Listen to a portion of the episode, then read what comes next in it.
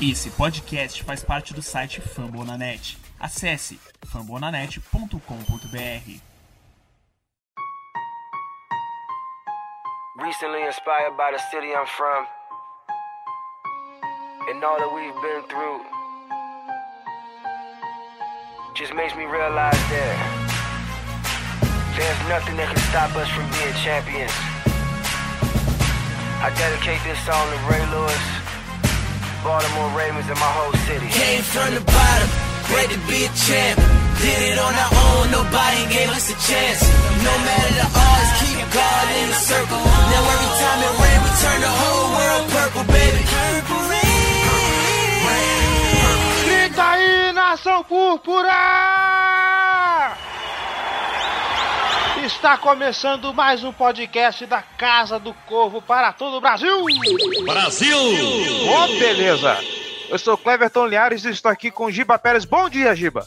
Bom dia, bom dia. Mais uma semana animada aí, que a gente ganhou bem, né? É só essa Falar manhã um que pouco não tá... sobre. Ah, a minha manhã tá uma merda, mas, mas a, a semana do Baltimore foi boa.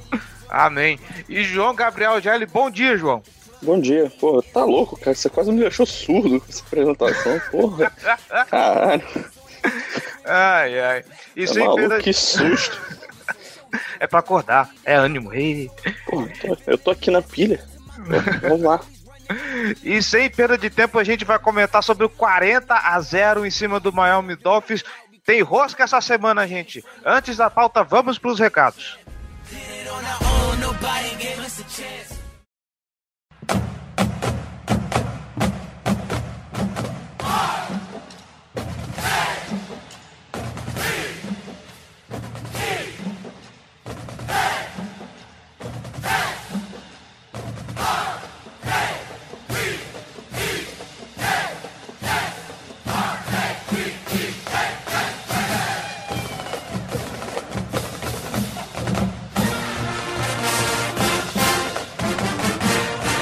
Recados de sempre apoia.se barra Casa do Corvo, seja torcedor de elite, com um real você pode fazer a diferença para esse projeto. Redes sociais, facebook.com barra Casa do Corvo BR, nossos twitters, arroba Casa do Corvo, arroba BRavensBra, arroba JGGL. O Giba, que o twitter dele está fazendo aniversário de um ano esse mês, olha que belezinha, gente.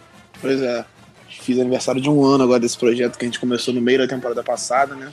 Trabalhando em prol dos torcedores do Baltimore. E sucesso total, assim, eu acho que fico feliz pelo resultado. Já são mais de 600 seguidores, né? Completei 600 seguidores essa semana também. Então eu tô bem feliz com isso. Aí, Que homem. Que homem!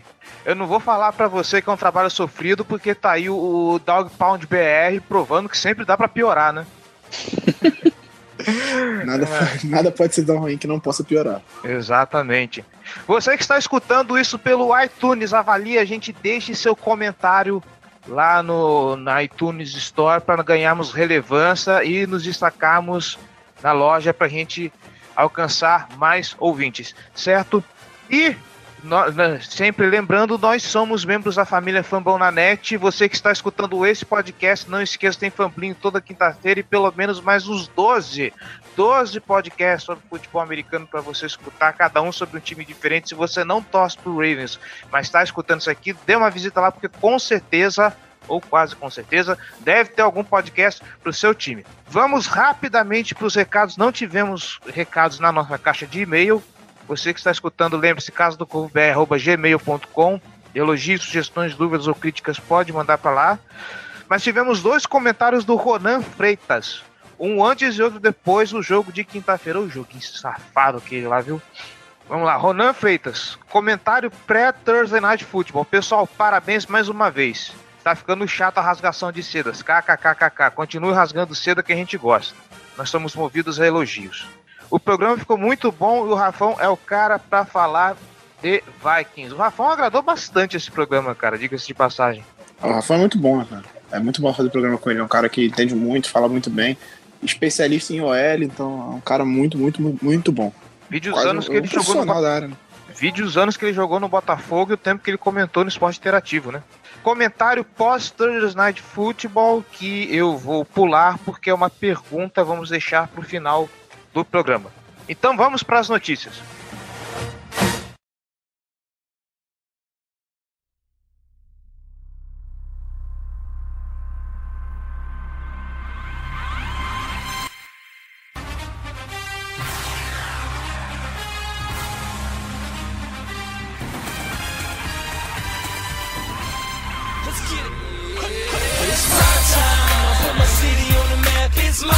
Senhores, as movimentações do Baltimore Ravens nesse período de trocas.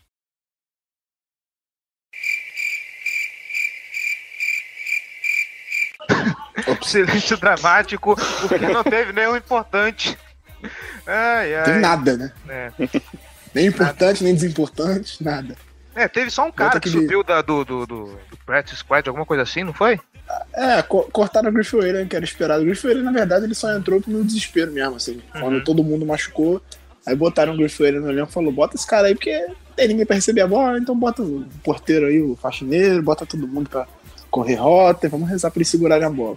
É, até, até o Patrick Ricard recebeu o passe e o Griffin Whalen não. Coitado.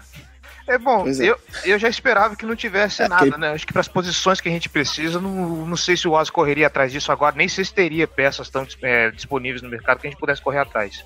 É, teria que fazer uma coisa, uma, uma engenharia financeira muito grande pra, pra trazer alguém, e não é muita característica do Ozzy, não. Assim, como general manager, ele não é um cara de comprometer o futuro da franquia pra trazer uma estrela de outro time. Assim, normalmente ele aposta em construir pelo draft. O problema é que ele tá errando no draft. Né? Então vamos torcer pra ele acertar no que vem. Esperamos que saia coisa boa daqui pra frente, né? Tomara. Um negócio curioso que eu, que eu reparei vendo o jogo da semana passada. O nosso querido Tony Backstrom tava, terminou o jogo do, do Redskins como titular na linha ofensiva, depois de várias lesões. Eita, pô! Meus pêsames ao Redskins. Ai, que sofrimento, gente. Coitado. Coitado dos Redskins, né? E o nosso querido Joe Flacco tá pronto pra jogar pra- contra o Tennessee Titans, gente. Que maravilha. Eu, eu juro pra vocês que eu estava com medo da gente ir de Ryan Mallet essa semana.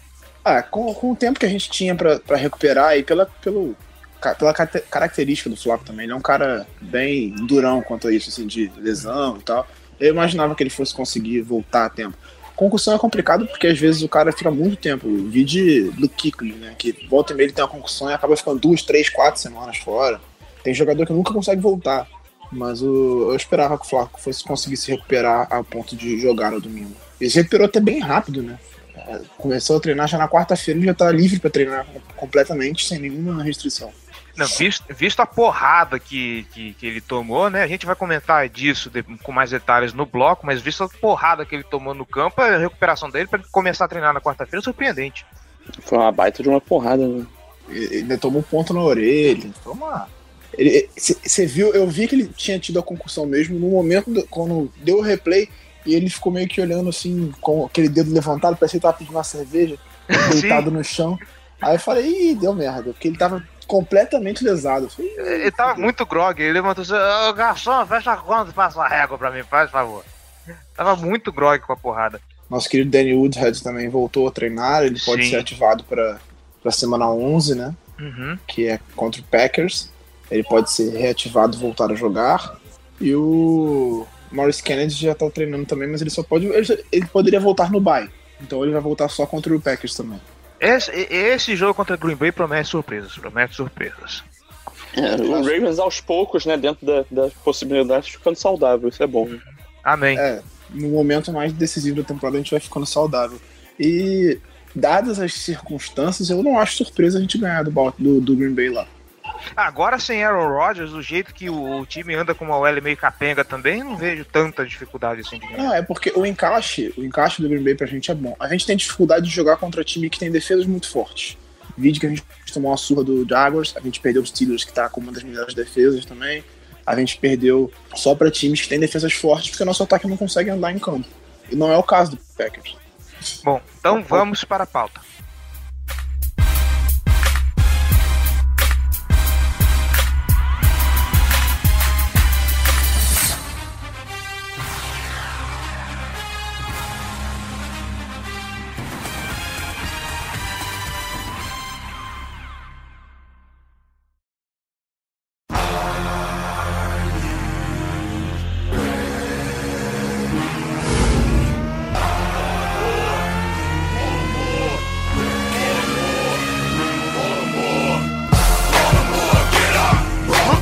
Falar desse jogo. Acho que o maior destaque desse jogo foi o gato que passou em campo lá no final do jogo. Então vamos ser rápidos, vamos já começar do lado do ataque da bola. Eu queria trazer aqui à tona Deixa eu pegar os dados dele aqui. Do nosso queridinho Alex Collins, que, cara, que grata surpresa que é o ver o Collins jogar. Foram 18 corridas, 113 jardas, mais duas recepções para 30. É isso que, que, eu fiquei, que eu fiquei espantado. Ele está agora recebendo passes, gente. Será que finalmente temos esse QB para chamar de nosso? Esse running back, um que pode ficar em todas as descidas, é, é uma esperança. É uma esperança, assim. Ele, ele sempre mostrou talento, assim. Desde, desde que ele chegou, ele tinha mostrado que é um cara talentoso. Que ele corre com, com força, ele corre com vontade, ele explode no gap, ele ganha as jardas depois do contato, ele faz os defensores errarem. Só que o problema dele sempre foi segurar a bola. Por enquanto, parece que ele está conseguindo resolver esse, esse, problema crônico da carreira dele, que ele já tinha quatro. Ele teve quatro fumbles nos sete primeiros jogos da carreira. Sim, é preocupante, mas o, time está sendo bem cuidadoso em relação a isso também. Tanto que ele não entra em situação de red zone, ele não entra em primeiro pro gol, ele não está entrando em, em situações de goal line porque é muito contato e o, o Mornweg não quer arriscar de soltar a bola nessa situação. Você pode ver que o, quando a gente teve na goal line no jogo, quem entrou foi o Buchanan. Inclusive sofreu um fumble dentro da, da. Que inclusive, que inclusive sofreu um fumble que virou um touchdown por cagada, a famosa cagada ensaiada. Cara, é, eu tenho que falar que eu acho que esse foi o touchdown mais bizarro que eu já assisti nesses quatro anos que eu acompanho a NFL, na boa. É, foi bem, bem bizarro, né? Muito mérito do, do, do Chris Moore que estava atento, né? Porque era uma jogada de corrida, ele estava só para bloquear, mas ele estava prestando atenção no que estava acontecendo, porque senão ele, a chance dos defensores verem aquela bola primeiro era muito grande. Exatamente. Chris é... Moore fazendo valer a escolha de, de quarta rodada investida nele. Tá jogando mais que o Perryman, né? Então. Ah, mas até aí do jeito que o Perryman tá jogando, né? Coitado. Famoso obrigado por nada. Bom, é, a gente tem que lembrar também que estamos com uma situação curiosa de que a nossa OL parece que ela dá uns lampejos de, de, de que vai engrenar e de repente ela sofre uma queda brusca e a gente tem que e é bom ressaltar que muito desse bom jogo se deu para um bom trabalho que, que a OL fez nesse jogo. Qual que é o mérito maior? Nosso, de, de uma linha ofensiva que, que, que encaixou nesse jogo, ou a defesa dos Dolphins facilitou pra gente? Lembrando que os Dolphins não jogaram nada nesse jogo. Eu acho que, assim, teve um pouco dos dois, cara. Eu não, não consigo dizer que o nosso ataque acordou para a vida.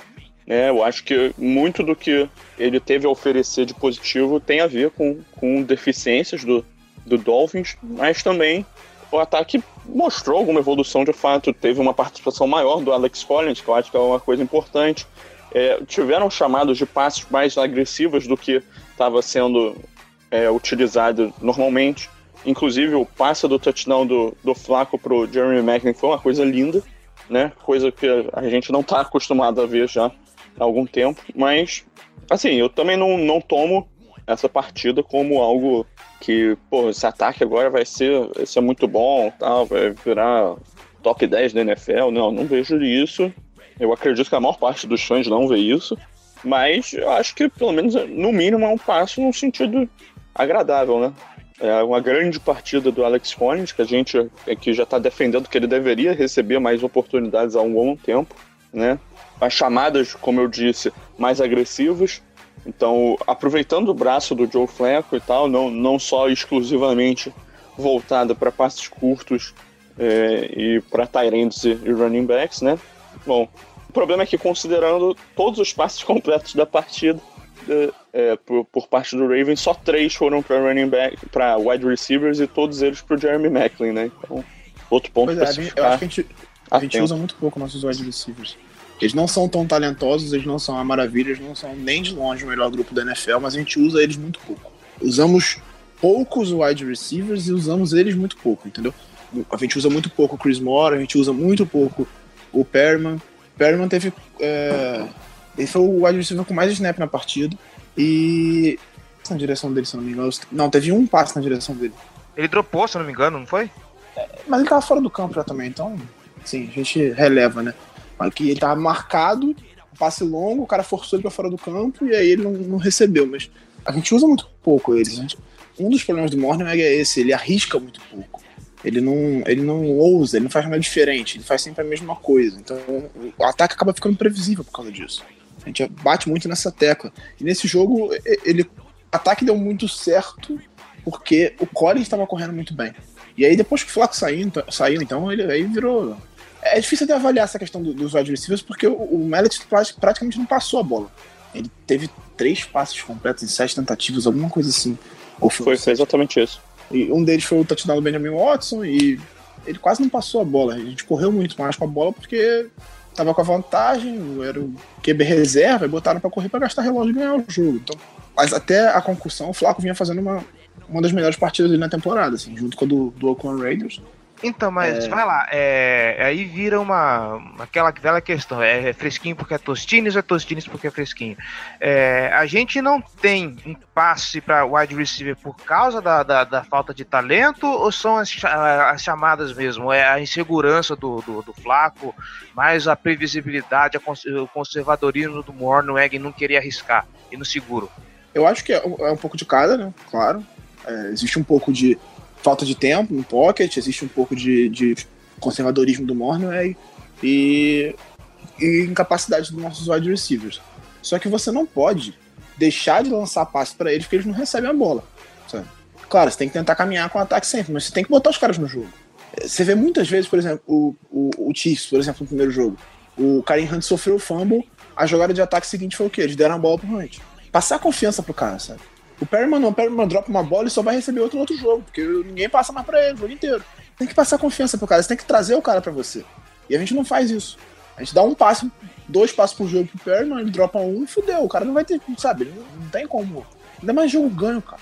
Pega essa porra desse 40 a 0, o jogo tá ganho. Bota o Mallet pra passar cinco vezes pro Perryman seguidas. Uma hora ele vai receber a bola, dá confiança pro cara. Pro cara começar. Cara, confiança é foda. Tem, tem cada jogador merda que, quando tá confiante, joga bem então, cara, dá confiança pro cara. Se tirar o cara do, do, do plano de jogo porque ele não tá jogando bem, você mata ele. O cara já não tá muito bem, você não passa a bola, o cara perde confiança e não tem como desenvolver o wide receiver nessas condições, né?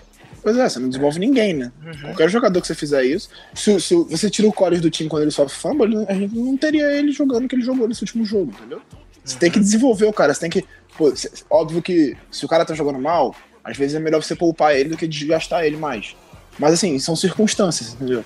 Se você tem a chance de desenvolver o cara, se você observar que, pô, ele pode melhorar nisso, nisso nisso, você tem que trabalhar isso durante a semana e fazer o máximo para ele estar confiante. Se ele estiver confiante, dá certo, cara. Dá certo. Até em qualquer esporte isso, cara. Só ver, tem cada jogador perna de pau jogando bola aí porque, porque tá confiante, tá em boa fase, aí começa até no futebol, fazer gol. O Henrique Dourado do Fluminense é um exemplo. O cara é um limitadíssimo, mas ele tá muito confiante tá jogando bem. Vamos evitar falar muito do Fluminense hoje para manter a paz do senhor Gilberto Pérez, tá bom? É, só, só lembrei o exemplo. Só lembrei o exemplo. Rapidinho, só, só mais um ah. detalhe com relação ao Ravens, é que eu acho que, que o time deveria passar a investir muito mais no Nick Boyle. Acho que eu, eu não lembro agora se a gente tratou disso no, no último programa, mas acho que assim, ele se, é, eu, eu acho que esse jogo também sintetizou que ele é, de fato, o nosso melhor Tyrande recebendo bolas. Eu acho que ele é o nosso Tyrande mais completo. Eu acho até que o Ben Watson recebe, tipo, fazendo rota, o Ben Watson é um pouco melhor que ele, porque eu acho que ele é um pouco mais rápido, assim. Até, até, apesar de ser mais velho, ele consegue fazer melhor as rotas, né? Mas o Boyle é mais completo, ele, ele bloqueia melhor, ele recebe bem, ele é até. Sim, ele pulou o cara lá com aquele, aquele salto foi lindo. Eu, eu gosto muito do Boyle, eu acho que ele é muito pouco utilizado também. Inclusive, eu postei um vídeo no, no, no, Twitter, eu retuitei, na verdade, acho que do próprio perfil do Baltimore Ravens, que esse cara, ele quando corre, ele corre 100 metros com barreira, né? Porque todo jogo ele faz uma graça dessa quando ele recebe bola. e, ele teve bons stats nesse jogo, quatro recepções para 29 jardas totais, com uma, com, com, um long, conseguiu um sprint de, de 12 jardas nesse jogo, acho que foi até o jogo do, do salto, foi até a corrida do salto que onde ele anotou essas 12 jardas, se eu não me engano. É um cara e... também que está, está causando brilho nos nossos olhos.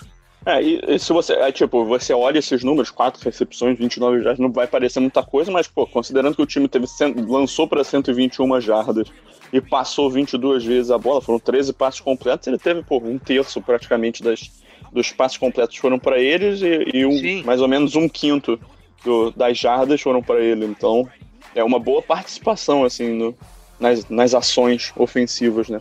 Em termos de recepções, ele foi o principal recebedor do time no jogo. Uhum. O Macklin teve, teve mais jardas, mas ele teve uma recepção a menos. No jogo, o, o, o Boyle teve mais recepção que o Perriman teve na temporada. Pior que é mesmo, cara. Teve o mesmo número, na verdade. Quatro, né? É. Ai, meu Deus do céu. Tadinho do Perman. E tadinho da gente, né? Tadinho da gente, né? Tadinho da gente. Pois é. É, vamos- E, e aí, só mais, um, só mais uma coisa pra ressaltar: que orgulho que eu fiquei do, do Ryan Jensen quando o Kiko Alonso deu aquela porrada no Flaco e ele foi pra cima do maluco. Porra, é verdade. Que orgulho. A gente vai comentar essa lá no final aí vamos destilar todos, o- toda a nossa raiva né, sobre essa situação aí. Não, pera aí. O, Ah. o, o Perman tem 4 recepções pra 26 jardas nessa temporada. Sim. 26 jardas? Exatamente. Uma recepção, cinco jardas, acabou. 4 recepções, 26 jardas. O Boyle teve um jogo melhor do que a temporada do Perman, então. É. E, e considerando que foram 20 targets, né? Na direção de caceta. Que coisa horrorosa. meu Deus Aí eu, céu. fico, aí eu fico pensando o Ozzy lembrando de quando draftou o Perriman e começa a dar esses stats. Ele deve. Nossa, cara, ele não deve dormir à noite. Por que, que ele fez isso no draft, né? Porque não, faria o menor- não fazia já o menor sentido na época pegar o Perriman naquele, naquela altura. Ponto negativo da noite. Porra, Justin Tucker errando field goal de novo, né, cara? Porra, que absurdo. Mas não foi, foi bloqueado, não foi? Foi bloqueado, errou, errou. errou. Botar mais alto. tá, ok. Estamos mimados. Aham. Porque as três, as duas patadas que ele deu de 50 e poucas jardas não foram suficientes, né? Não. Não. Ele tem que bater o recorde, na verdade. Tô esperando É, isso. eu, eu- eu vou manter, inclusive, a minha bold prediction da semana passada pra essa semana.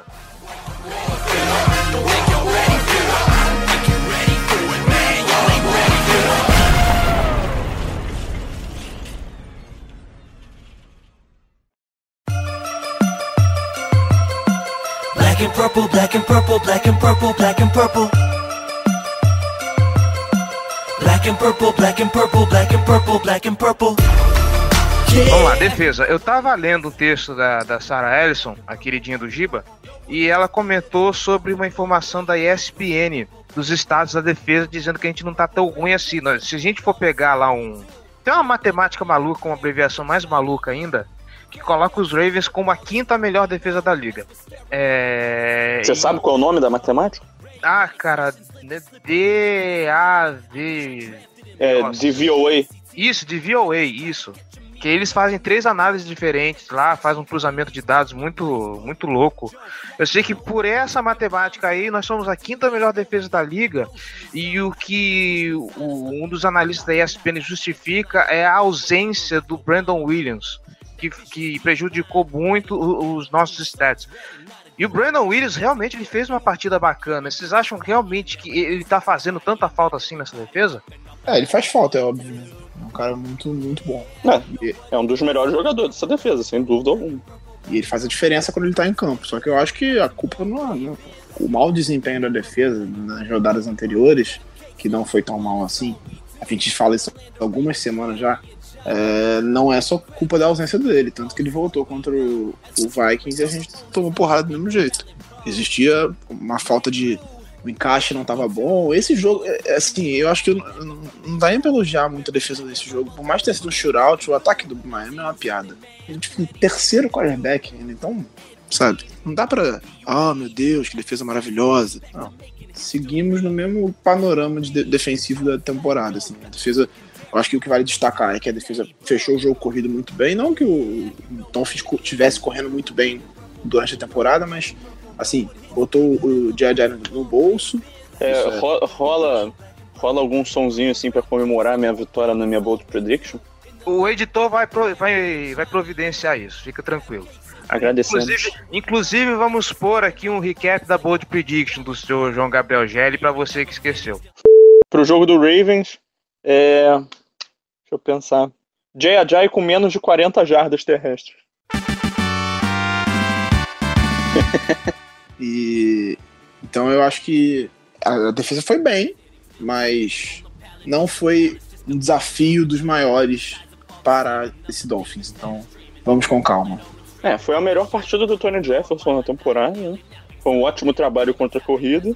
As blitz funcionaram bem, né? Eu acho que É, a marcação estava muito boa também, mas como o Giba falou, de fato não, não foi o maior dos desafios. Não- eu acho que, que o time merece os méritos. Conseguimos duas pick six, né? Então acabou a maldição. Assim, esse É. jogo teve duas viradas estranhas. Eu consegui assistir esse jogo até o final e tivemos duas pick six. Pois é, quando a gente não falou de Pick Six, ela saiu finalmente. Saiu duas. Logo de uma vez, assim. É, eu acho que defensivamente vale sempre a gente destacar a temporada que faz o Jimmy Smith. Ele tá jogando demais. Temporada assim, é temporada de All-Pro, é temporada de Pro Bowl. Ele merece ser. É, Elogiado Pro não é. All Pro não é por causa do nível da concorrência. É, porque tem gente jogando melhor, né? É, o, o Pro Football Focus lista ele em sétimo. Ele é o sétimo melhor de acordo com o Pro Football Focus da temporada. O primeiro é o Marshall Lattimore. Mas eu acho. Eu, Que assim, calor fantástico. É, tá jogando demais, é absurdo. Ele mudou o nível da defesa do Saints, bizarro. É, mas. É, porque é o Pro é a liga inteira, então é difícil ele, ser, ele estar entre os dois melhores da liga. Uhum. Mas. Eu acho que. Talvez um Uma ótima team- temporada. Talvez um second, All Pro Second Team ele consiga, mesmo assim, não sei. Mas enfim, ele merece ser. Merece um Pro Bowlzinho, ele merece destaque sempre. É um cara que a gente já sempre soube que ele é muito talentoso, mas que não conseguia ficar em campo. E esse ano, apesar de estar sofrendo com, com o tendão de Aquiles, ele tá jogando muito bem. Então, o time tá fazendo de tudo para poupar ele. Eu acho que até pensando na, na bye week para ele se recuperar de vez. Acho que esses, a, gente vai ter um, a gente vai ter um jogo em 24 dias, desde o jogo contra o, Do- o Dolphins, são 24 dias até o jogo contra o Packers. A gente vai ter só o jogo contra o Titans nesse tempo. Então, é muito bom pra gente recuperar o que tá os, capengas e vai voltar gente, né? Vai voltar o Morris Kennedy, vai voltar o Danny Woodhead. Então eu acho que o Jimmy Smith merece todos os elogios, assim. Bom, a gente não vai perder muito tempo com, com essa pauta, porque não tem muito o que falar mesmo. A gente só vai complementar então com a polêmica. Antes da gente ir para polêmica, eu só queria lembrar que esse foi o terceiro maior, eh, terceira pior derrota por zero da história da, da, da NFL, da história da NFL, porque se a gente for contar college, é até sacanagem comparar com 222 a 0 que o Georgia fez em 1940. 222 a 0. Puta que pariu. É brincadeira isso, cara. Calcule, calcule como foi esse jogo. É basquete essa porra, não é possível. Como é que, como é que Cara, em basquete isso é 222 difícil. Em basquete isso é muito bizarro. Como é que alguém toma 222 pontos, cara? Ai, ai. Eu não, eu não consigo visualizar tempo hábil pra isso, ó. Né? É tipo, cara, não dá tempo de jogo. Tá bom que o college para bem mais, mas caralho, não dá tempo de jogo pra você fazer 200 pontos. Ai, meu Deus do céu. Eu ainda quero ver a história desse jogo, gente. Eu fui pesquisar na hora que eu vi. Caraca, 222 a 0. Como é que pode isso?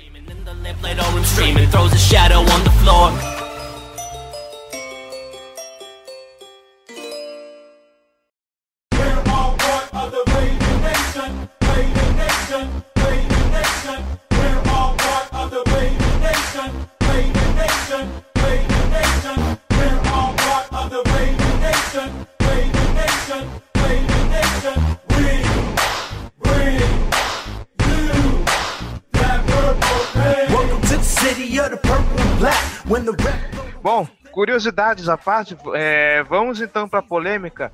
Joe Flaco versus Kiko Alonso. Kiko Alonso merece realmente uma punição pelo que ele fez? Ele foi imprudente? Não foi? Ele ele ele estava defendendo first down? Vou deixar com vocês primeiro, depois eu falo o que, que eu achei disso aí. Eu gosto que o eu gostaria que o Giba falasse, porque ele vai ficar pistolão, vai ser mais legal. Ah, ótimo, boa. Vai. Não, nem vou ficar pistolando, eu fiquei pistolando na hora do jogo, agora eu tô de boa. É, eu acho que ele foi maldoso, totalmente.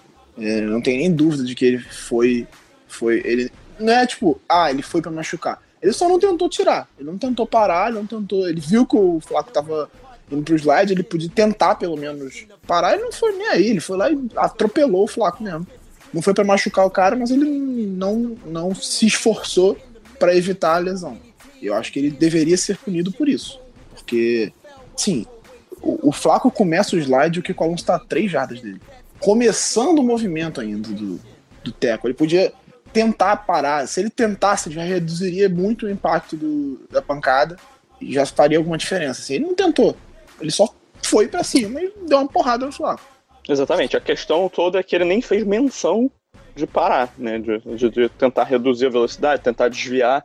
Assim, o contato era inevitável, não tinha como. Eles estavam os dois estavam em alta velocidade e tal. O espaço era muito curto, então não, tem, não tinha realmente nenhuma condição. Mas, porra, é, ele no tackle ele foi com uma força totalmente desnecessária. Então, Eu digo, mas eu não sei se vocês tiveram a impressão de que eu tive. Quando o Flaco começa o slide para tentar garantir o first down, nesse momento é que ele projeta o corpo, para baixo. Então ele já tá vindo para dar uma ombrada mesmo no Flaco. Eu até entendo que ele. Pô, o cara não vai querer também matar o cara, né? Ele vai querer ali parar a jogada do, do quarterback. Mas, porra, bicho, o cara já tá no slide. na- eu acho que automaticamente o defensor já tem que pensar que ele perdeu. Né? Vai fazer o que contra o. Não, quando deu o slide. A jogada aca- acaba quando o Flaco deu o slide. Ele não Sim. conseguiria o first down. Teria parado ali a duas jardas do first down. E- e- ele só precisa. Tipo, se fosse um slide pra frente, eu até entenderia ele dar a traulitada, porque realmente ele queria parar a jogada, mas, sabe? Ele já tinha começado o movimento de, de ir pro tackle, mas ele podia tentar reduzir a velocidade, tentar se, se chegar pro lado, alguma coisa assim pra ele não acabaria com o impacto, ele não deixaria de encostar no Flaco, mas ele reduziria a intensidade da coisa, entendeu? Eu acho que é mais isso. E a, a falta foi totalmente justa, né? Eu, eu não, não sei se já saiu alguma coisa, mas eu acredito que ele leve uma multa, mas suspensão ele já, já é confirmado que não vai ter. É, ele não vai ser suspenso, mas é, muito provavelmente ele vai levar uma multa. O, o que saiu foi só o pedido de desculpas dele pro, pro Joe Flaco, que é, é mais que justo, né? É, ele mandou uma mensagem pro Flaco pedindo desculpa. Mas, Enfim, essa história já. É obrigação, né? Pô. Essa história já, o Flaco tá recuperado, então tá tudo bem. A gente. Eu acho até que a, questão do, do teco na cabeça meio que motivou o time e ajudou no atropelo, assim. Nego tava jogando com raiva mesmo. Mas. Vida que segue, né? O, o time todo a gente pode até questionar. O Ryan Jensen tava pistola naquele jogo. Isso com certeza. Mas o Ryan Jensen é sempre pistola, cara. Ele sempre arruma confusão com alguém no jogo. Não, mas aquela ali, eu tenho que concordar que o Gélica, aquilo ali, que orgulho, mano. Na hora que o Kiko Alonso levantou assim, o Ryan Jensen partiu pra cima dele, jogou o cara no chão, arrancou o capacete, puta merda, mano. Eu achei que ele fosse matar o Kiko Alonso. Eu achei Imagina, imagina, cara, você tá levantando assim e vê um um urso. daquele vindo pra cima de você. Caralho, vai me cagar inteiro só de ver aquilo. Não, e o que o, o, o Ryan Jensen não conseguiu fazer, o, Rab, o Harbaugh tentou fazer, cara. Se, eu- se não fosse o juiz, eu acho que o Harbaugh tinha me sentado a mão na cara dele, na boa. Ah, o Rabo, tá, ele sabia que ia perder o quarterback dele pro jogo, né? Ou mais. Então, naturalmente, ele tava transtornado. Eu- não lembro com quem eu estava comentando isso, acho que foi até pro, pro próprio Ravens Brasil. Um abraço pra vocês aí também. Se, se o Harbaugh ficou naquele nível de possessão, eu acho que se fosse o Dinho, tinha, o Dinho tinha derrubado ele e o juiz. O Dinho ia ter esganado aqui com a Alonso. Porra, pelo amor de Deus. É, acho que fechamos sobre esse jogo, não é mesmo? Esse jogo empolgou a gente, né? Até mudamos, eu até mudei o nome do grupo do, do WhatsApp do Fantasy pra 40 a 0. Pra 40 a 0. É, é legal que, que é, o, o efeito imediato de uma vitória dessas, né? É, o efeito anímico é muito. É, é- é até importante pro time, né? O time vai chegar bem mais animado pro jogo e vai ter tempo de descanso antes do jogo do Titans. Então, é importante. Amém. É, condições perfeitas, né? Nessa partida. Ótimo. Falando então em Tennessee Titans, o time. Esse jogo vai ser. Vai ser em Nashville ou vai ser em, em Maryland? Agora eu não Vai me ser- recordo. Vai ser em Titans. Vai ser em Titans. Em então, Titans. o time viaja para Nashville para enfrentar o Tennessee Titans. O senhor Marcos Mariota, que o João Gabriel Gelli gosta tanto. Depois dessa vitória, o que a gente pode esperar desse jogo aí? Vamos lá. Pô, Pode cara, vai ser, vai ser um jogo complicado, eu acho. Porque, assim, eu acho que o, que o Ravens vai ter condição de mover a bola no ataque. A defesa do Titans é, é- é horrível, assim, ela tá, tá muito fraca. E o ataque tá muito inconstante. né? eles têm os jogos que eles conseguem bons avanços pela, pelo chão, né? Com, com a dupla de running backs deles, o, o Derrick Henry e o, e o DeMarco Murray. É, só que o ataque aéreo, o, o, o Marcos Mariota teve, teve o problema dele no hamstring, que eu esqueço sempre qual é a tradução para o português. Hamstring. É. É posterior da coxa. Então, ele, ele tá com problema, isso limita muito o jogo dele, porque ele precisa muito da mobilidade, eh, fa- a mobilidade dele faz muito parte do ataque do, do Titans, né? Tanto para fakes, rollouts, né? Play action. É, e também para ameaça dele como corredor, para ele escapar do, do pocket e tal. Mas eu acho que ele conseguiu já provar também que, que é um grande passador dentro do pocket, é um cara muito seguro, nunca teve uma interceptação dentro da red zone. Então acho que essa é uma estatística sensacional. Eu, particularmente, para mim, o, o Mariota é o melhor quarterback desses mais jovens da liga. Eu sou apaixonado pelo jogo dele, é, mas, assim, o ataque do, do Titans, de certa forma, está deixando a desejar, por enquanto. Só que eles tiveram um bye na semana passada, então eles tiveram tempo para se recuperar. É, o cara teve tempo para ficar saudável, então eu, eu espero ele. Se não tiver 100%, eu espero ele já próximo disso.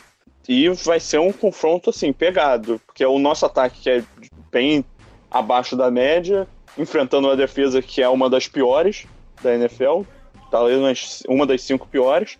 E, cara, assim, eu acho que o Joe Flacco vai ter que tentar passes em profundidade, eu acho que ele vai ter condições disso. Eu acho que a chave do jogo tá na gente novamente parar o ataque terrestre do, do Titans, limitar isso, atrapalhar as condições do, do Titans de conseguirem armar situações de play action, né, que é quando o Mariota vai, vai ter mais oportunidade, raios livres para passar ou para correr. Mas eu, eu sinceramente acho que vai ser, vai ser um jogo parelho. Acho que o Ravens tem condição de ganhar, mas eu, eu considero o Titans favorito. É, eu acho que é um jogo, é um encaixe que proporciona a gente a condição de ganhar. Eu acho a gente mais, bem mais fácil a gente ganhar esse jogo do que seria ganhar do Vikings, mesmo todo capenga. Porque o nosso ataque vai ter condição de fazer alguma coisa em campo. Porque a defesa do, Vikings, do, do Titans, ela. É foda falar que ela é ruim, mas ela é ruim. Não, ela é, a, ruim. secu- a secundária. Ela é ruim, cara. Mete bala, ela é ruim. A secundária Só- é. cara, a secundária fraca. tem um jogador que eu gosto muito, que é o Kevin Bayer, o safety. Acho ele é, sensacional. A secundária é bem Mas- fraca e, e o Adore Jackson não tá dando certo. Assim, eu, eu já achei um, um, um reach no, no draft.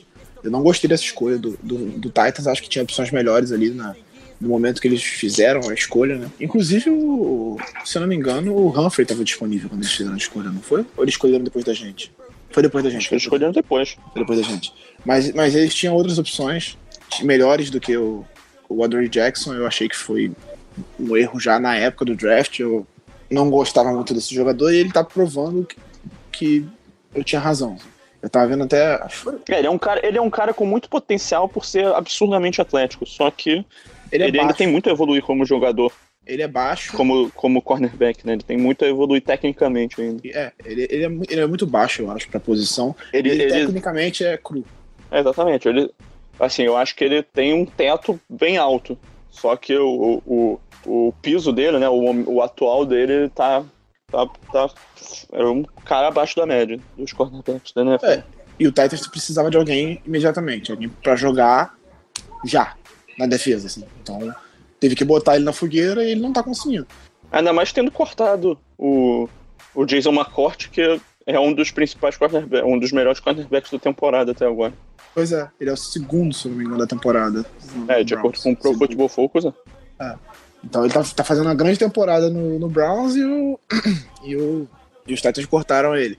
Então eu acho que, assim, o Flaco vai ter espaço pra passar a bola e a gente vai conseguir correr bem com a bola. A chave é o, o Derrick Henry. A defesa tem que voltar a parar o jogo corrido como fez contra o Miami e vai ter bem mais dificuldade, porque a linha ofensiva do, do Titans é bem melhor que a do, do Dolphins. Então a gente vai, vai ter que fechar esses gaps e conseguir parar o, o Derrick Henry e o DeMarco Murray. Conseguindo parar as corridas, eu acho que a gente bota o Marcos Mariota em uma situação bem mais complicada, porque ele perde muito o play action e ele tá, não sei se ele tá ainda limitado pela lesão, então para ele correr é um pouco mais complicado também. Eu acho que pra gente enfrentar grandes ataques é, é melhor do que enfrentar grandes defesas. Assim, como matchup pelo, pelo, pelo nosso time, é, é mais fácil a gente ganhar de um grande ataque do que ganhar de uma grande defesa. E, então eu acho possível. Eu acho, eu, eu- eu acho que eu não botaria nem favoritismo nesse jogo. Eu acho que é um jogo muito, muito parelho. assim. É um, do- um dos piores ataques da temporada contra uma das piores defesas e um dos melhores. Na, na, na temporada nem é tão, tão bom assim. Assim como a nossa defesa também não tá sendo tão boa quanto a gente esperava, mas acho que é um, é um jogo bem ganhável. Meu, eu não vou me abster de falar desse jogo porque eu não acompanhei a temporada do- do- dos Titans até aqui. Eu tô me baseando no que vocês estão falando e né, por esse matchup, o time já provou que quando pega uma defesa fraca, vide Oakland Raiders, vide Miami Dolphins. Tá certo que esses dois jogos ataques também não eram grande coisa. Os, ambos jogaram com, com, com QBs reserva. Mas visto que a gente consegue fazer quando a defesa é, é, fraca, a gente consegue desenvolver um ataque muito bom. Eu espero que Baltimore é um jogo ganhável para Baltimore. Resta saber o, o, como que a defesa vai se comportar com Marcos Mariota e companhia. E vocês falaram que a linha é, o... ofensiva também é muito forte. Eu acho que se a, se a linha ofensiva fechar bem esse circo aí pro Mariota ter tempo para poder trabalhar, é, é, um jogo complicado. Eu até esqueci de falar isso no momento do, do, do, que a gente falou do ataque. A defesa do Dolphins não era tão ruim assim como pareceu no jogo, né?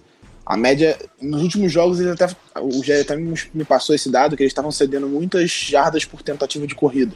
Mas na temporada, a média deles é 3 jardas por tentativa de corrida, que é uma média bem razoável para uma defesa. E eles não, não eram, uma, e, é, se não me engano, era a oitava defesa contra a corrida na temporada também. Ou quinta, alguma coisa assim. Então, eles estavam trabalhando bem contra as corridas e a gente conseguiu correr por cima deles. Então, pegando uma defesa mais fraca, talvez a gente consiga fazer isso também. Que é o caso do Titans. O Titans, é, eles cedem em média de 100, 101 jardas por, por jogo, pro jogo terrestre. Então, se a gente conseguir botar o Collins em campo bastante para usar mais a, trazer essa dúvida para a defesa deles, eu acho que o Flaco vai ter espaço para fazer passe longo e trabalhar bem a bola. A nossa defesa, o Brandon Williams tem que voltar a ter um grande jogo para parar tanto o DeMarco Murray quanto, quanto o Derrick Henry, que são dois excelentes running backs, que vão dar bastante trabalho. Eu acho, eu não sei se o, o Delaney Walker não está confirmado para o jogo ainda, ele é dúvida. Se ele não estiver em campo, é, é bom pra gente, porque ele é o principal recebedor do, do, do Mariota na temporada até agora. E o Corey Davis talvez volte nessa partida, mas é, ele fez um jogo só na temporada, um jogo inteiro. Então, e é calor, essas coisas, eu acho que dá para ganhar bem ganhável esse jogo.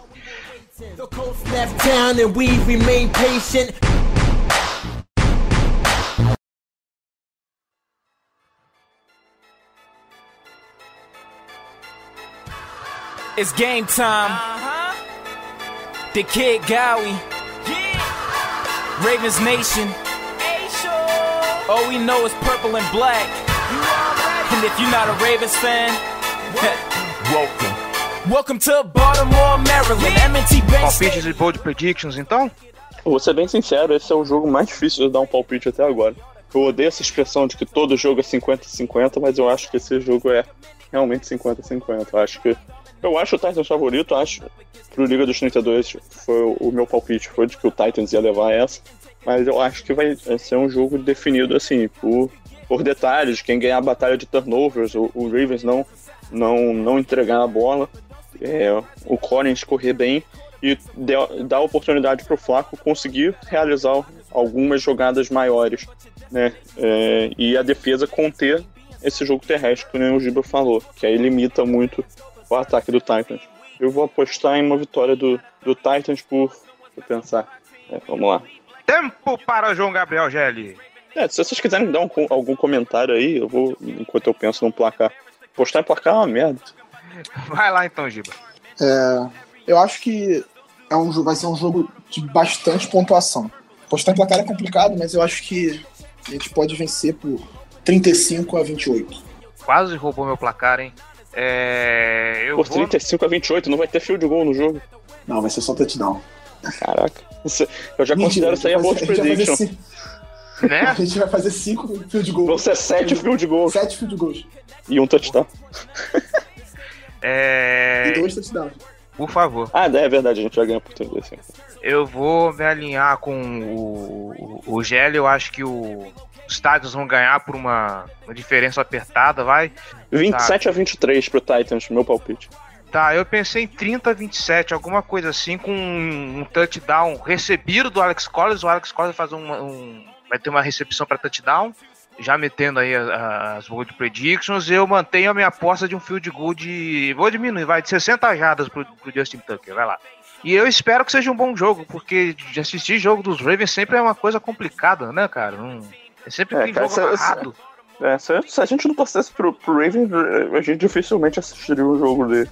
né? Eu, estou colocando de que esse vai ser o melhor jogo dos Ravens até hoje. Ou pelo menos Se o melhor jogo da temporada.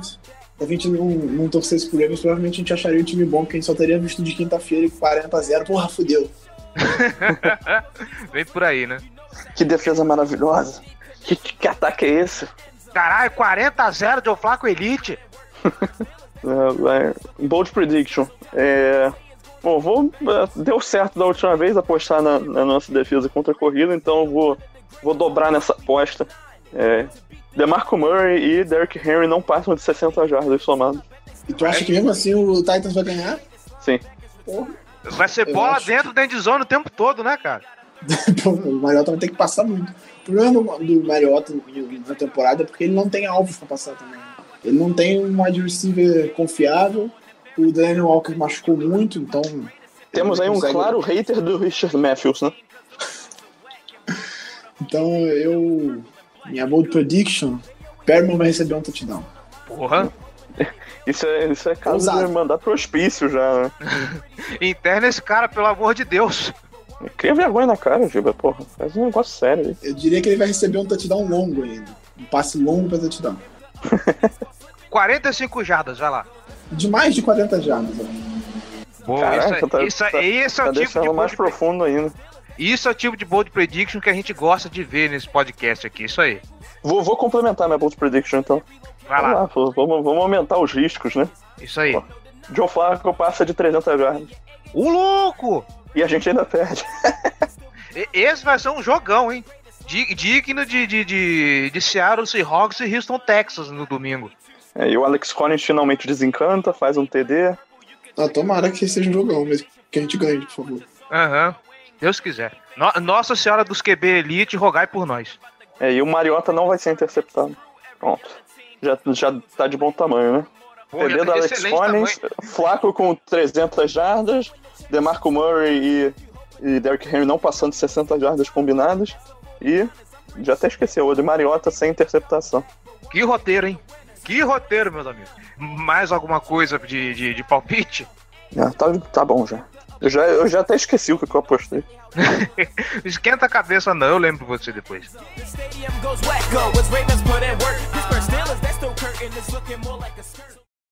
This football right here. We hung today. Follow me. Hop on this back. That's what real linebackers do because we got each other. Run to the football today and let's knock somebody out. Y'all know what we do on three. One, two, three. Let's go. Let's go. Let's go. Let's go. Let's go. Let's go. Let's go. Let's go. I'm a Baltimore Raven. Vamos então para as perguntas. Eu queria só avisar aos ouvintes que nós vamos adotar o padrão Vikings Brasil de perguntas, então caso a, a sua não tenha sido respondida, provavelmente a gente já, já respondeu no programa, tá? Mas aqui a gente deixa todos os agradecimentos ao Marcelo Cardoso, ao Raul Sal, Kaique Coelho, Thierry, ao Ronan Freitas e, como sempre, ao Júlio Medeiros que mandou o caminhão de pergunta dele. Vamos lá então para o Twitter o Marcelo Cardoso agora que já acabou a, a- o período de trocas, vamos para a situação hipotética. Quais trocas faria sentido para os Ravens, considerando vaga no Wild Card? Pegar um recebedor, é exatamente o que eu falo. Acho que são, são duas trocas que faziam, em tese, sentido pelo encaixe do jogador e pela disponibilidade aparente, que seriam é, o T.Y. Hilton, né, que aparentemente o Colts tinha colocado no mercado, só que com um preço muito alto, então fugia da nossa, do nosso modus operandi, né? E o Jarvis Landry, que, já, que o Dolphins está tentando negociar já há algum tempo, ele encaixaria bem fazendo o slot do Ravens, é um cara de, de posse, de confiança, recebedor de volume, muito seguro.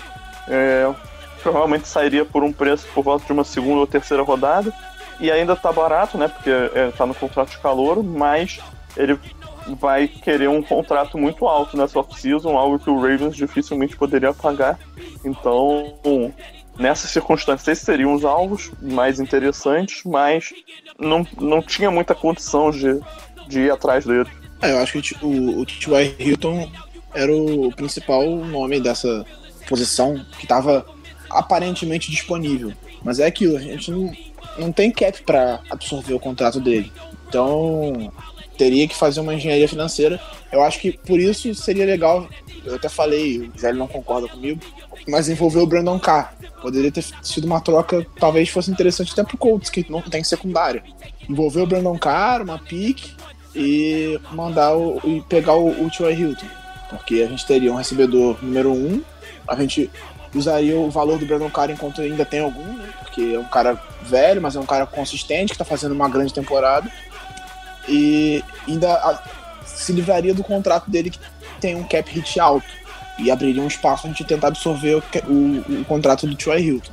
Mas assim, não sei se o Colts aceitaria, tem, tem algumas circunstâncias aí. Mas eu acho que é uma, uma troca que faria sentido. Agora a gente vai para o Fantasy. O Raul Sá é, vi um tweet do Giba que ele falava que ficaríamos com cinco running backs saudáveis e dispensaríamos dois. Quem vocês acham que seria o outro, considerando que um é o Rainey? É, obviamente o Bob Rainey seria cortado. E a gente ficaria com o Alex Collins, o, o Buck Allen, o Daniel Woodhead, né? Que é a consideração que ele vai ser ativado da, da Injury Reserve. E o. Porra, deu branco agora. O Terence West, que tá pra voltar também da lesão dele. Cara, assim, o Alex Collins é o nosso melhor corredor puro. E o Woodhead é claramente um, um, um trunfo do, do, do time. É, eu acho que ele tá, o retorno dele está sendo bem aguardado. Então os dois, obviamente, vão ficar no, no elenco. Eu acho que o Buchanan mostrou mais com, é, disponibilidade, né? Um quesito importante, né? Só que eu acho o West um corredor muito melhor do que ele. Se fosse para cortar um, eu cortaria o Buchanan. Eu, particularmente, acho que é mais provável que a gente corte um cara da, da linha defensiva ou da, um dos caras de fim de roster da, da linha ofensiva, né? Tipo esse que acabou de ser promovido do, do Practice Squad. E mantém os quatro. Se fosse a minha decisão, como eu falei, eu cortaria o Buck Allen. E, mas eu acho que se é para escolher entre um dos running backs, acho que é mais provável que o, que o Ravens opte por cortar o Terrence West. Ah, eu cortaria o, o Buck Allen também. Porque eu acho que, como corredor, ele não é nenhuma maravilha. Ele, mesmo quando a gente, o time tá bem, assim, mesmo quando ele corre bastante, ele não consegue uma média alta de jardas por assim. Ele parece que corre sem. Ele não consegue fazer diferença correndo. Ele é um corredor que ele corre o que dão para ele. Ele pega a bola e corre até onde. Quando encosta nele, ele para. Acabou a jogada. Ele não consegue quebrar tecos, ele não consegue fazer os caras errarem. Acho que ele contribui muito mais recebendo a bola do que passando. Do que correndo, quer dizer. Só passando certamente ele não contribui nada. É... Mas se, se, eu fosse cortar alguém, eu cortaria ele. Eu acho que vão cortar. Eu acho que ir pra, pra temporada com quatro running backs é, sabe, não tem sentido. O que vai deixar o, Bacalhau no elenco pra quê? Ele não vai correr. Ainda tem o Dixon voltando ano que vem. Então a gente vai ter cinco ano que vem. É, a, gente acha ano que vem que não tem o West, né? A gente acha que o Dixon é. vai voltar ano que vem, né? É, sabe-se lá se ele vai usar drogas até lá. Substâncias ilegais, né? É, eu, eu cortaria. Eu, é, o ano que vem não vai ter o West, mas eu, eu não ficaria com o Brock não. Eu acho que a gente com ele com Alex Collins, Daniel Woodhead Dixon ano que vem tá ótimo. Isso não eu, chegar nenhum no draft também. Eu fecho com vocês, eu acho inclusive que o, o Terence West ele tem uma coisa muito subjetiva que é o fator sorte. Ele quando, ele quando de vez em quando ele engata umas corridas que é, que é impressionante. Eu acho que o como, é, como corredor, o Terence West é muito mais que o Buckallen. Então é provável que o time fique. Eu preferia ficar com, com o West do que com o Buckallen mesmo. Kaique Coelho. Com a volta do Uder, devemos, receber, devemos ver mais snaps usando o pacote dois running backs e dois tarentes? Como o Woodhead é um cara de checkdowns, quando estiver em campo, isso pode fazer as defesas adversárias colocarem mais homens na box, nos ajudando eventualmente nos passes longos? Acho que vamos sim usar a formação como dois, usar mais, né? Formação com dois tight ends e dois, dois running backs, com o Woodhead saindo do backfield para receber passe, o Vitória correndo com a bola. Eu, e talvez e também vamos usar mais a formação só com dois running backs. Eu acho que é bem, bem possível. Que a gente use bastante essa formação. Que o Woodhead tenha bons snaps quando voltar. E porque ele em campo vai ajudar bastante nosso, nossos recebedores também. Porque com o Woodhead em campo, os times vão se preocupar mais com os passes curtos, porque sabe. Porque uma coisa é você dar um passe curto pro Buck Allen, pro Benjamin Watson, outra coisa é você dar um passe curto pro, pro Woodhead. Ele transforma esses passes curtos em, em first downs. Então, eu acho que os times vão se preocupar mais com esses passes curtos, porque hoje em dia eles tentam. E agora vai ter um playmaker ali. E aí isso pode abrir espaço para nossos recebedores em rotas mais profundas. Então, eu acho que ele vai ter bons snaps quando voltar. Vídeo nosso primeiro drive da temporada, que foi o único que ele jogou, que ele recebeu três passos em um drive. E três first downs, diga-se de passagem. E mais jardas que o, que o Perry. Diga-se de passagem. Ai. o. Mas isso aí você pode conseguir um passe só. É, tá? não é muito difícil. Em um passe só você pode ter mais jarda que o Perryman. Não, eu tenho quase a mesma quantidade de jardas que o Perryman nessa temporada. ai, ai.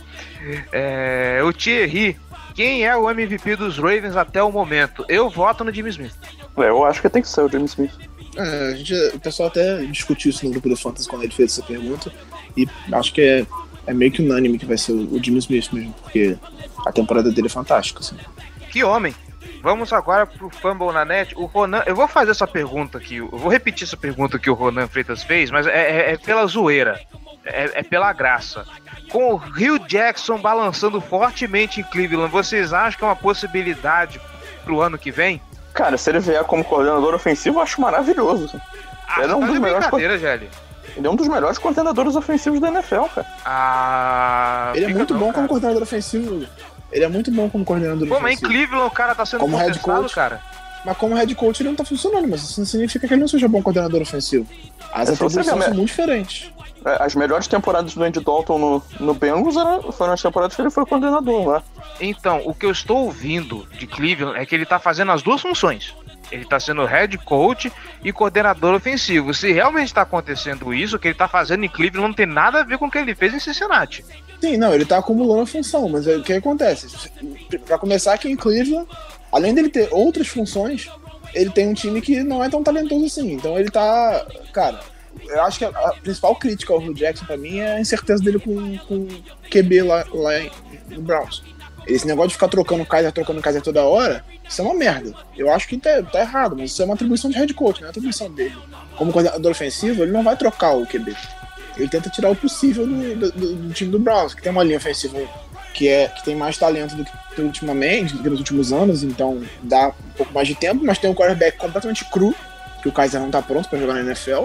Ele não tem nenhum outro experiente para jogar, porque todos os quarterbacks do Browns são jovens. Você tem ele e tem o Hogan. São três quarterbacks e nenhum deles tem mais duas temporadas de experiência. Então, é, acho que foi até o Joe Thomas que falou, ou foi.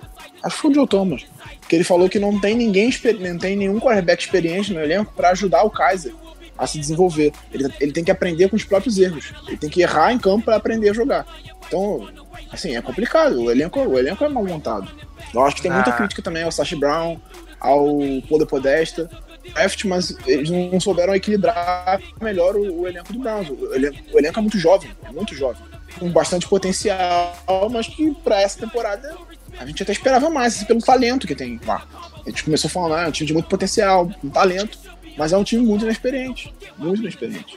Eu queria aproveitar esse momento que estamos falando de Cleveland Browns para fazer uma menção honrosa ao maravilhoso staff do Cleveland Browns que fez uma, uma trade maravilhosa nessa, nesse período de trocas aí. Parabéns para vocês, vocês merecem aplausos, viu? Aqui as nossas considerações para esse staff maravilhoso. Eu acho que tem que dar o, o prêmio de funcionário do mês pro cara que não fez a ligação. Porra, bicho! Que eles iam fazer uma cagada, eles iam fazer uma cagada de dar duas picks de, de, de segundo dia pelo AJ McCarron. Então o cara que não fez essa ligação merece um prêmio. Porque já que é pra pegar alguém, pega um cara experiente, um cara de, pô, uma- que tem tempo de, de liga, pra ajudar o Kaiser. O McCarron não é um cara experiente, ele tá há cinco anos na liga, mas ele, pô, tem cinco jogos como titular. Não é, sabe? É, é porque o Hugh Jackson gosta dele.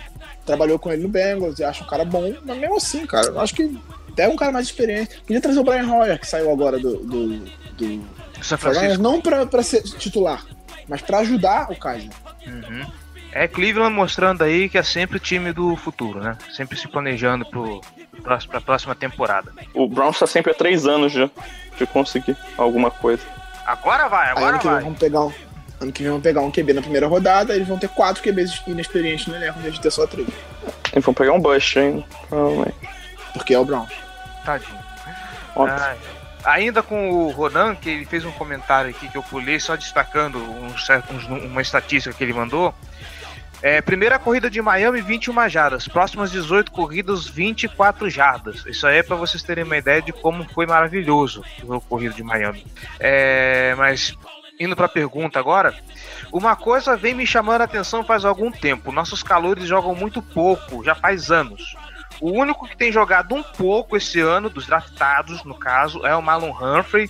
E isso, e isso será uma questão de esquema, adaptação do próprio jogador ou uma falha em inserir os calouros no game plan por parte da nossa comissão técnica?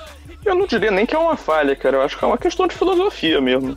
Você vai, É, vai deixar o cara ganhar experiência, ganhar o espaço dele aos poucos. Porque você tem é, opções mais é, veteranas, né? mais experientes e mais, mais aclimatadas com, o clima- com, com a situação da NFL.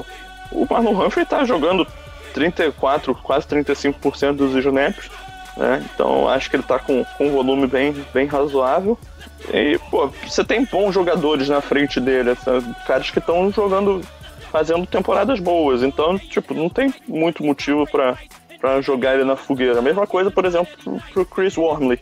Agora, se a gente fala do, do Tyus Bowser, aí já, já pode mudar um pouco. Acho que ele poderia participar um pouco mais da rotação. Mas não acho que, que tem nenhum erro, nenhum nada dramático aí, não. É, eu acho que é exatamente o, o contrário do que a gente acabou de falar do Browns, que, que eu acabei de falar do Browns, na verdade.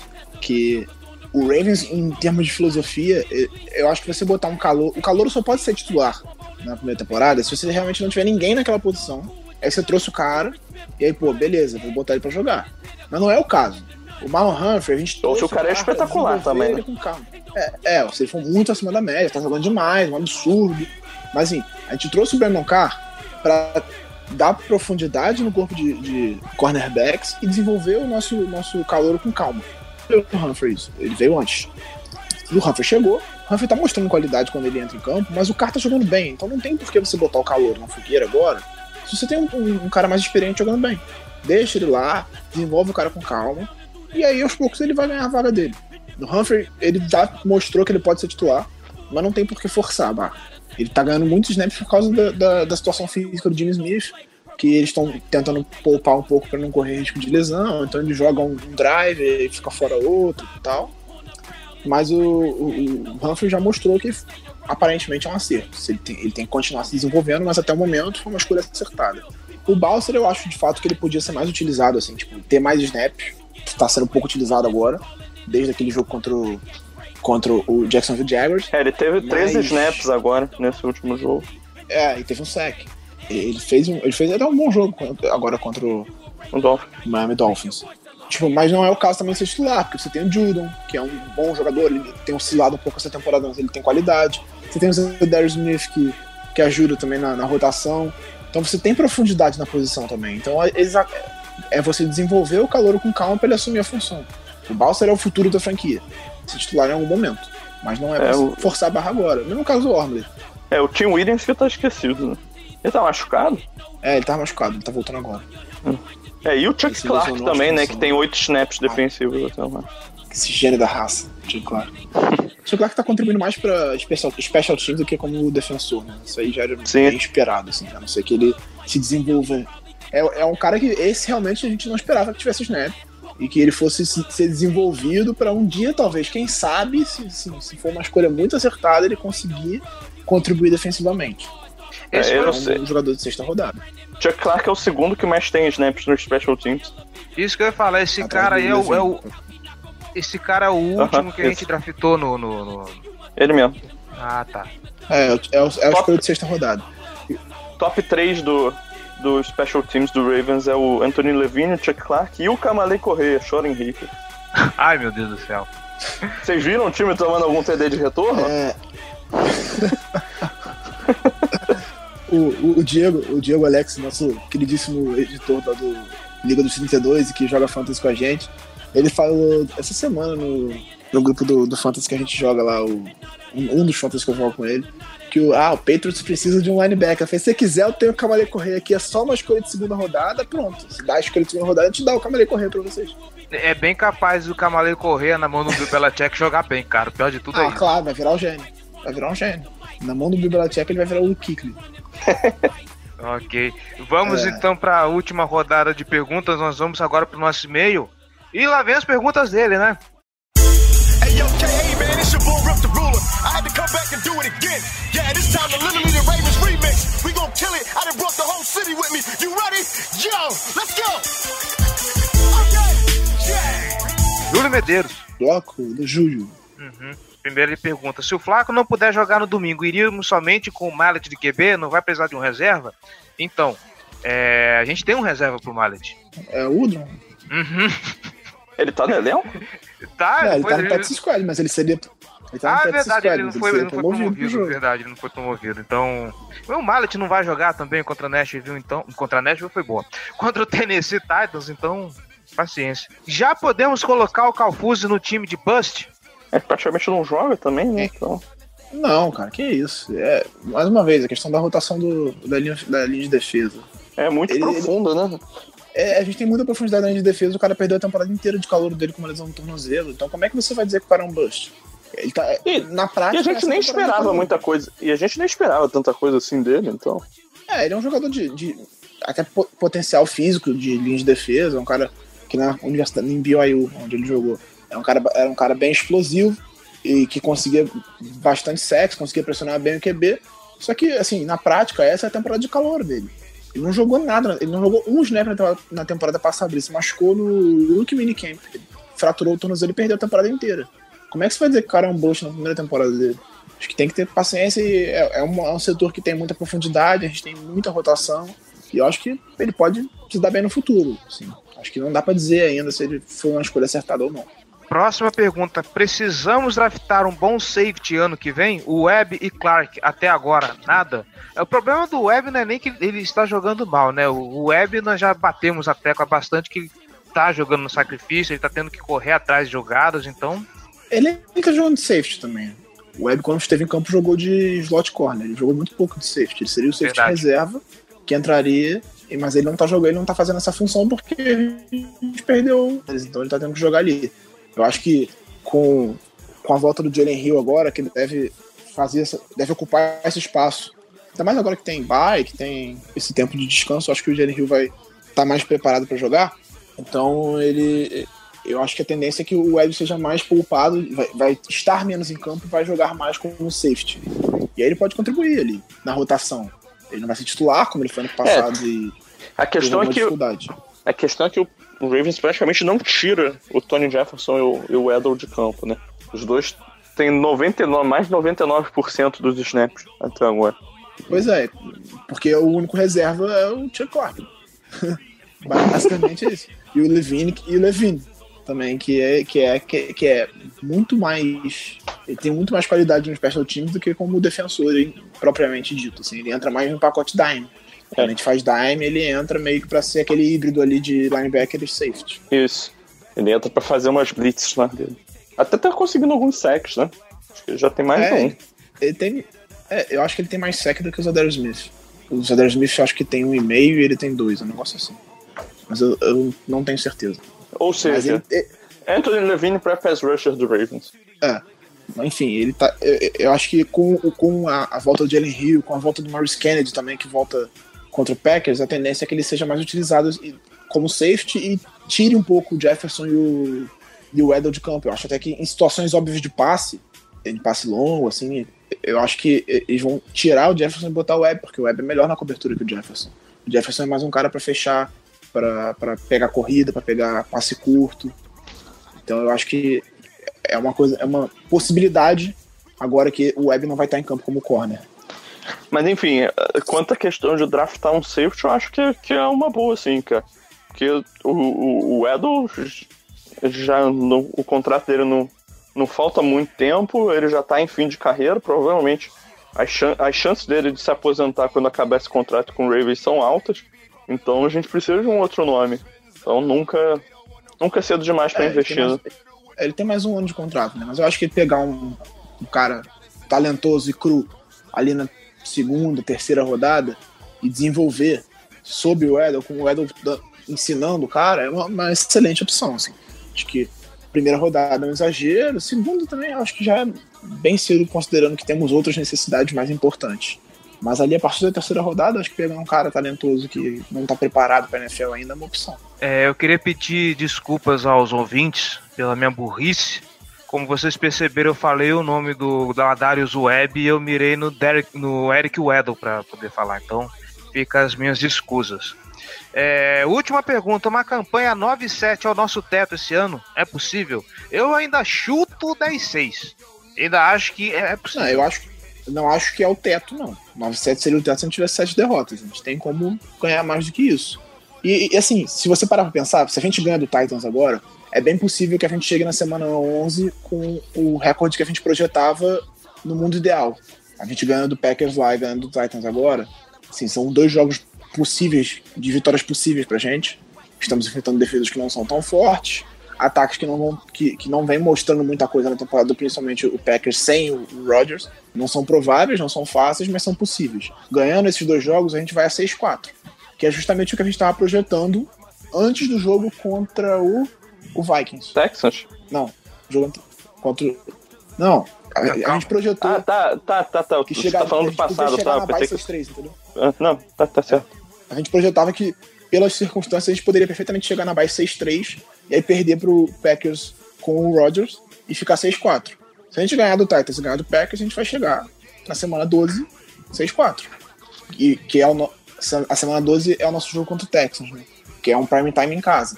Tudo bem que o nosso deixou o Watson tá jogando um absurdo, mas eu acho que a gente tem que. É um jogo que a gente tem que ganhar. Se a gente quiser pós-temporada.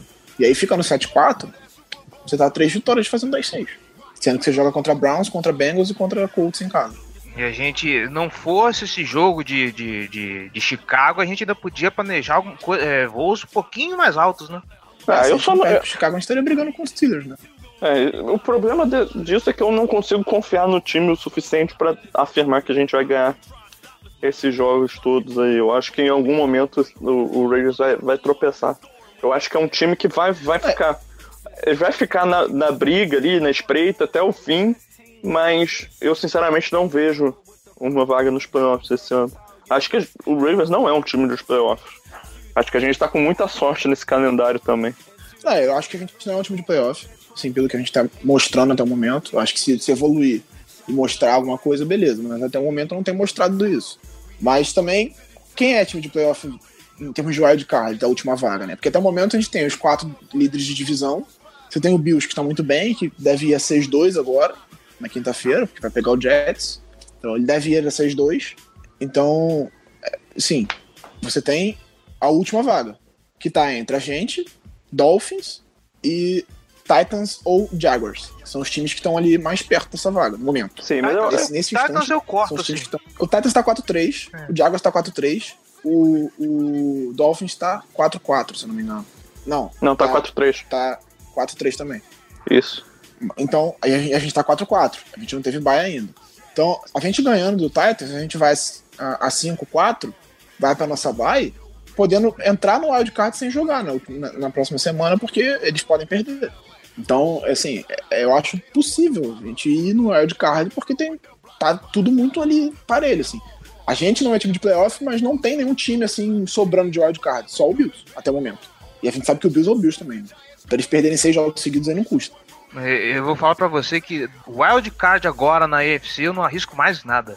Não, eu honestamente É, eu não, também, descarto, eu não descarto. Eu não descarto o Oakland Raiders, um, um, um Los Angeles Chargers é, fazendo uma corrida. É, é do Raiders justamente é, por que eu- embalar uma.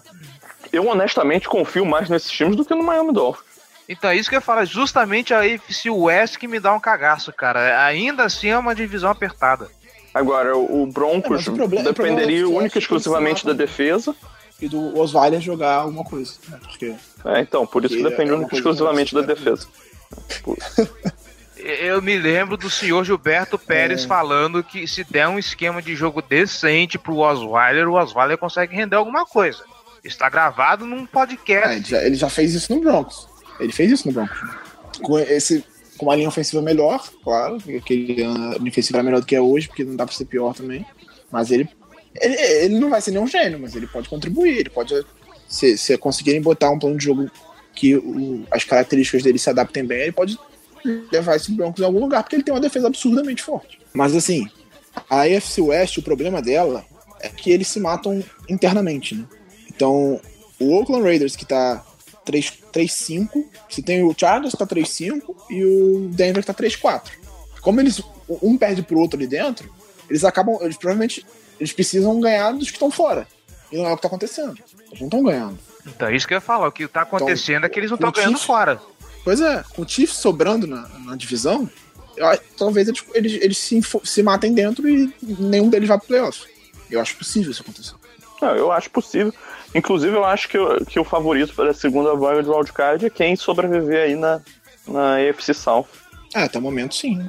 Eu acho que essa briga aí dos três principais, dos três times sem ser o Colts vai, vai longe e o segundo colocado tem, é o favorito para a segunda vaga, vaga de wildcard.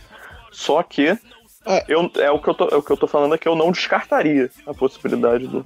Não, claro. E, e o Bengals também tá nessa briga, tá? campanha- O Bengals tá nessa briga também.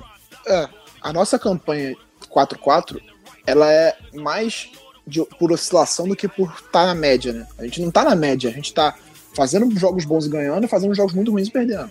Então a gente tem que parar de oscilar. Se a gente conseguir estabelecer um padrão, a gente pode, pode sonhar, mas aí passa por parar de oscilar. assim. A gente tem que começar a ser mais regular. E aí, se com o jogo corrido funcionando e com a defesa jogando bem, isso pode acontecer. As peças que estão vindo aí da bye, que estão saindo da, de, de lesão e voltando pro time, acho que dá pra segurar um pouco mais esse time? É, assim, as, as peças que estão voltando agora, ofensivamente, só o Woodhead tá voltando e, sinceramente, eu não sei o que esperar dele, assim. Ele é talentoso, eu acho que se ele ficar em campo, ele pode ajudar esse ataque a, a- a ser um pouco mais criativo, mas é um cara que machuca demais, assim, não dá pra você contar com o Woodhead. E em termos de, de defesa, cara, o Maurice Kennedy ele vai dar mais rotação na secundária, mas nosso, a gente tem uma das melhores defesas contra o passe da liga. Acho que não vai fazer tanta diferença assim. A parada é o ataque. O ataque precisa ser mais regular, ele precisa ficar em campo, ele precisa dar tempo para defesa descansar, ele precisa correr bem com a bola, e o Flaco precisa conseguir ah, encontrar os nossos recebedores. assim. Passa muito por isso. Com o ataque sendo um pouco mais. Ele precisa ser um pouco regular. Ele não precisa ser gênio. Ele precisa fazer alguma coisa. Porque tem jogos que a gente não consegue um first down. E é por isso que a gente perde. O que a gente falava nessa temporada era, pra gente ter uma campanha decente, a gente precisa da defesa jogando muito, os special teams jogando bem e o ataque sendo sólido. Desses, só o ataque não é sólido. O que é uma tristeza, principalmente com essa linha ofensiva capenga que a gente tem, wide receivers mão de alface. Esperamos dias melhores pra esse, pra esse ataque dos Ravens. O Escura voltou nesse jogo agora, vamos ver se ele consegue dar alguma constância ali na, na posição de right guard pra gente ter uma linha ofensiva mais segura.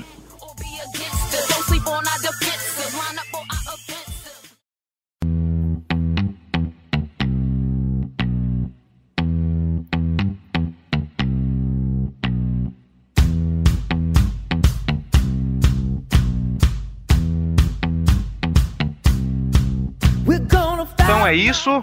Espero que vocês tenham gostado. Seu Gilberto Pérez, seu João Gabriel Gelli, muito obrigado pela presença, pela paciência. Muito obrigado novamente pelo convite. Valeu, forte abraço, hein? E você que está escutando, não esqueça, facebook.com.br Casa do Corvo BR, nossos twitters, arroba Casa do Corvo, arroba BRavensBra, arroba JGGL. Não esquece, seja apoiador desse projeto. É, elogios, sugestões, dúvidas ou críticas, casa do Corvo BR, arroba gmail.com. E é isso. Até semana que vem, se Deus quiser, se, se Nossa Senhora dos QB ajudar, com boas notícias também. Falou, gente! Valeu.